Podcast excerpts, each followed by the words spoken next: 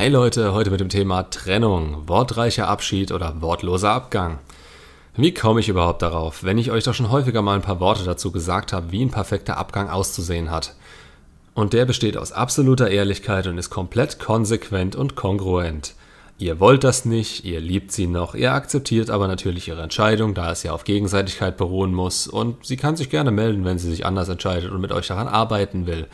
Dann geht ihr erhobenen Hauptes zur Tür raus und fertig ist natürlich eine Wunschfantasie, dass das jeder von euch machen oder wissen wird. Die meisten suchen erst nach einer ziemlich katastrophalen Trennung nach solchen Möglichkeiten. Aber ihr macht euch generell zu fertig bei dem Thema. Ihr müsst dabei nicht eiskalt sein. Und auch solche Sachen wie Tränen sind kein großes Problem. Das ist ein trauriger Moment, der euch trifft, und das schmälert eure Chancen nicht. Damit ist einfach zu rechnen. Das Wichtigste an diesen Worten zu ihr in diesem Moment ist nicht, dass sie es generell zu hören oder zu lesen bekommt. Ja, es ist hilfreich, dass sie weiß, wie euer Deal genau aussieht und es soll euch generell dabei helfen, das Ganze selbst einzuordnen. Aber innerlich weiß sie das ganz genau und ihr könnt das auch allein mit eurem Verhalten zeigen. Sie weiß, dass die Trennung einseitig ist und ihr euch wünschen würdet, dass sie bleibt, sonst hättet ihr Schluss gemacht. Sie weiß, dass sie sich bei euch melden kann, wenn ihr euch nicht wie ein Kleinkind benehmt und sie blockt.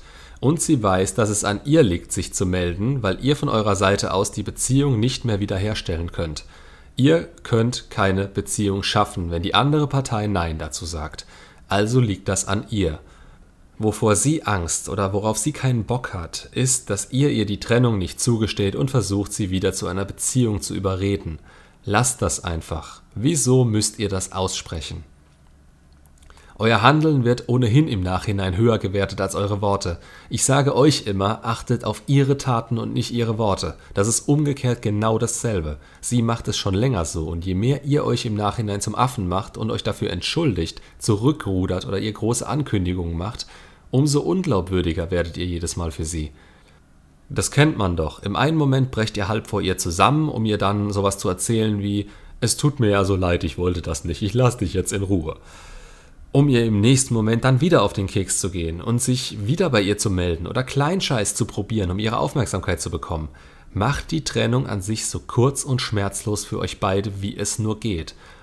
Auch wenn ihr diese Trennung von ihr kassiert. Es macht keinen Sinn, lang darüber zu reden. Gefühle verhandeln ist nicht drin. Und wenn ihr das hier hört und die Trennung ist schon vorbei, macht euch keine Sorgen, dass das, was ihr getan oder wie ihr gehandelt habt, euch großartig im Weg steht. Klar gibt es Dinge, die unverzeihlich sind, aber die werdet ihr schon selbst so sehen. Jetzt gerade könnt ihr nichts mehr ungeschehen machen und ihr könnt euch nur im Moment und in Zukunft im Griff haben. Und da zählt nun mal, Taten sind so viel mehr wert als Worte. Mal als Beispiel. Die Trennung ist drei Wochen her und ihr seid ihr ein bisschen auf den Keks gegangen. Aber ihr habt den Spruch noch nicht gebracht und seit zwei Wochen ist Ruhe zwischen euch. Könnt ihr den jetzt noch nachreichen? Ich höre es einfach immer wieder. Wieso solltet ihr ihr den Spruch noch drücken? Es jetzt nochmal auszusprechen, dass ihr die Trennung akzeptiert, hat in ihren Augen nur den Sinn, euch wieder in ein besseres Licht zu stellen. Und ihr hättet einfach die Schnauze halten können, weil genau das bewiesen hätte, dass ihr die Trennung akzeptiert.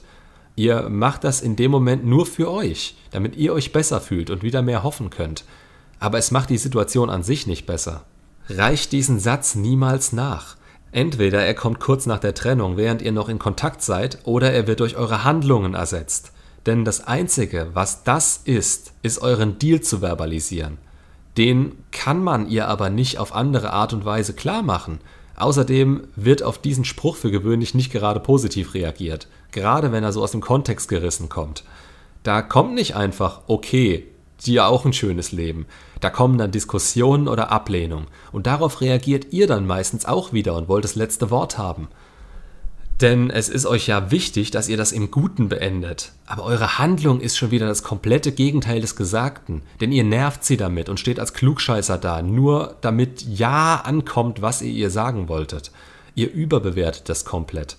Dazu dann ständig solche Aussagen wie, ja, ich lasse dich jetzt in Ruhe oder ich wollte nicht stören. Wieso machst du es dann? Wie kommt das wohl an? Bewusst und unterbewusst. Und das alles aus der Angst heraus, vielleicht wieder was falsch gemacht zu haben. Wenn ihr die habt, dann macht erstmal besser gar nichts in ihre Richtung. Ihr begebt euch damit in eine Position der Schwäche, die für niemanden mehr attraktiv ist. Und wenn ihr das nicht seid, wieso sollte man es dann nochmal mit euch versuchen? Weil die Bindung stark genug ist? Ihr gebt ihr in dem Moment sogar zu den emotionalen noch logische Gründe dazu, weshalb sie keine Lust haben, die Beziehung weiterzuführen. Dazu kommt, dass mit jeder Aussage, die ihr nach der Trennung trefft, die Fallhöhe höher wird. Wenn ihr einfach geht und nichts versprecht, könnt ihr auf der Grundlage aufbauen. Kündigt ihr große Änderungen an oder wollt sie in Ruhe lassen, dann müsst ihr erstmal die erreichen, bevor ihr was von Wert drauf aufbauen könnt. Etwas, was sie interessieren könnte. Denn ihr müsst euch daran messen, was ihr gesagt habt, um nicht als vollkommen unglaubwürdig und unzuverlässig dazustehen. Und ihr braucht eine feste Grundlage, denn eine Meldung mit Interesse von ihrer Seite wird immer ab einem gewissen Punkt Shit-Tests nach sich ziehen, die prüfen werden, ob ihr euch nur so für sie verstellt oder ob ihr wirklich der geworden seid, für den ihr euch in dem Moment haltet. Also nehmt den Mund nicht zu voll, verliert bei der Trennung selbst durch eure ruhige Art dabei nicht zu viel Selbstvertrauen und haltet euch an die Kontaktsperre. Die Illusion der Aktion ist immer ein Problem, aber mit ihr in Kontakt zu bleiben bringt euch nicht weiter. Nicht, wenn es sich um Anziehungsverlust handelt. Seid selbst derjenige, der den Cut setzt und sich fest daran hält. Immer im Glauben daran, dass mit der Frau und ihren mangelnden Gefühlen für euch so nichts mehr anzufangen wäre. Dass sie sich meldet, ist das Minimum an Investment, das sie bringen muss, damit ihr sie richtig einschätzen könnt und ihr die Anziehung wieder erhöhen könnt.